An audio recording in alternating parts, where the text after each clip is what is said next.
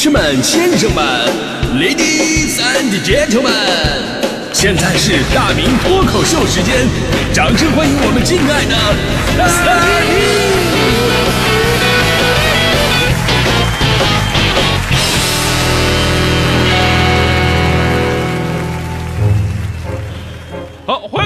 到今天的大明脱口秀，我是大明。哎，说到冷静啊，我之所以感触非常深刻呢，就是因为我从小我就饱受冲动之苦，但并不是因为我冲动，而是我妈是一个特别冲动的人。我我我在这里，我想寻求一个问题，我想问一下，这个是不是白羊座的人都特别容易冲动啊？表面上看起来啊热情啊直来直去啊，实际上很多事情想的特别简单，处理的也非常直接。就比方说，我跟我爸俩人长得非常的像。你说儿子长得像爸爸是一件非常正常的事儿，但这偶尔会给我带来一些困扰。比方说，我爸跟我妈俩人吵完架之后呢，然后我妈看到我也会骂我一顿。哎，我就很奇怪呀，跟我有什么关系啊？哎呀，我妈当时也非常悲伤，说她也不是故意的，但是看到我的脸她就来气。所以说做人一定要冷静啊。就我我就是大家伙公认的佛系嘛，对吧？我是那种从来不会发脾气暴起的，也很少什么啊冲动啊去干什么事儿。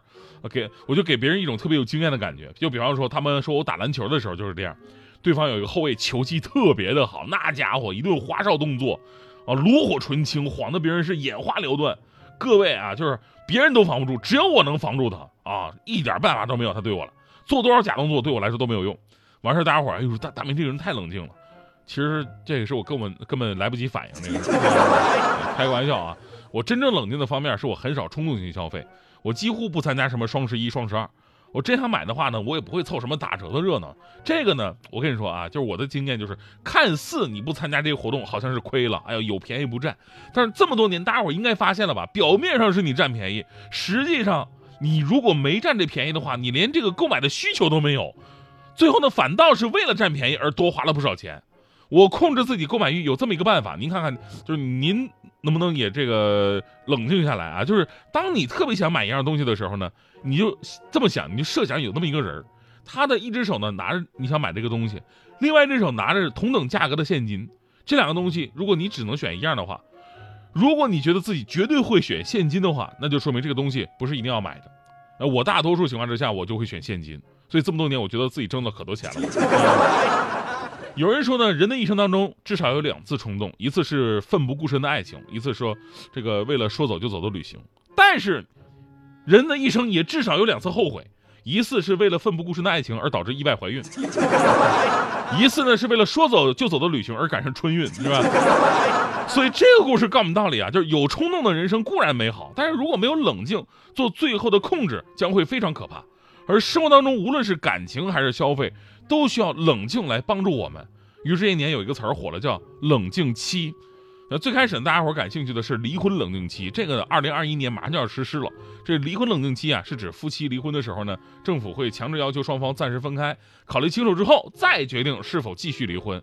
当然了，仅仅只只在这个政府机关实施，而这个家庭暴力和诉讼离婚是不在这个范畴当中的。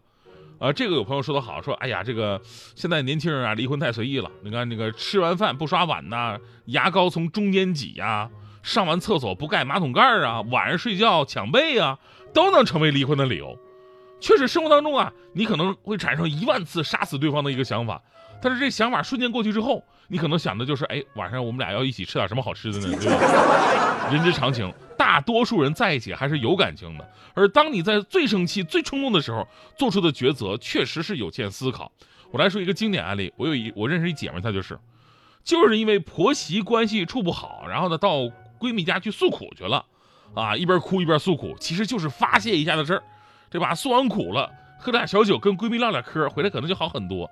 结果她这个闺蜜啊火上浇油，啊啊鼓励他，什么不生这个气了啊，拉倒吧咱们。于是这姐妹一上头啊，就给老公打电话了，说气势磅礴说出那两个字离婚。然后挂上电话，她哭得更惨了。闺蜜问什么情况，这姐妹上气不接下气的说，她竟然一下子就同意了。所以说，离婚冷静期就能让这些冲动的魔鬼冷静一下，挽救一些本来不应该轻易破碎的感情。当然，也有网友说这事儿不好啊，本来让很糟心的事儿变得更加的糟心了，拖的时间更长了，离婚变得更加麻烦。其实我想说呀，就是无论大家伙怎么看，每个家庭遇到的实际情况是不一样的。那有的呢，他就想是快刀斩乱麻；但有的快刀之后呢，他也会后悔。每个人的需求是不一样的，所以呢，咱们不能对离婚冷静期一概而论。但是我个人觉得呀，相比于离婚冷静期，更应该推出结婚冷静期。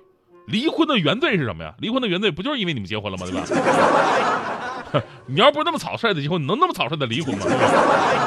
真的，现在有人结婚呢，比这个离婚还草率。实在不行，咱们去民政局的时候吧，这个工作人员咱们能不能劝劝？结婚呢，要不然你先冷静冷静。这事儿没什么好的，真是。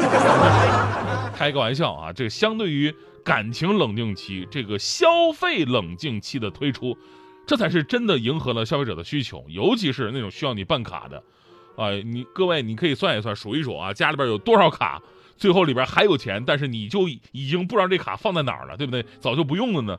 比方说健身卡，呃，十二月二十八号的时候，上海市体育健身行业会员服务合同示范文本正式发布了。将会在二零二一年一月一号起正式推广使用。这里边有一个亮点，就是特别设置的七天冷静期退款的条款。这个明确消费者在签署合同次日的七日之内，在没有开卡使用会员服务的情况之下，都可以单方面解除合同，并且获得全额退款。也就是说呢，办健身卡它也有七天冷静期，只要你这七天冷静下来，而且你这卡没开卡呢，就能原封不动的再退回去。这个冷静期是绝对赞的啊！作为一个办过六次健身年卡，平均每张年卡去八次的健身卡办卡达人来说，这个我特别了解。我们办卡的心理活动是这样的：就是最开始啊，你确实非常冲动的要办卡，而且呢一定要办年卡，因为你觉得合适啊。呃，年卡呢，你你还能这个天天去练啊，必须要减肥，充满动力，对吧？然后呢，那种动力是我我三个月我要练成彭于晏，半年我要练成施瓦辛格。办卡同时还去什么迪卡侬啊买齐了各种装备，还去淘宝啊去了解什么蛋白粉，对吧？呃，直到这样的事情啊往往复循环过几次之后啊，每次都以失败告终之后，你突然就明白了那个道理是什么了，就是真正的心理活动。真正的心理活动是这样的，就是办健身卡的钱呢，就好像放进寺庙功德箱里的钱一样。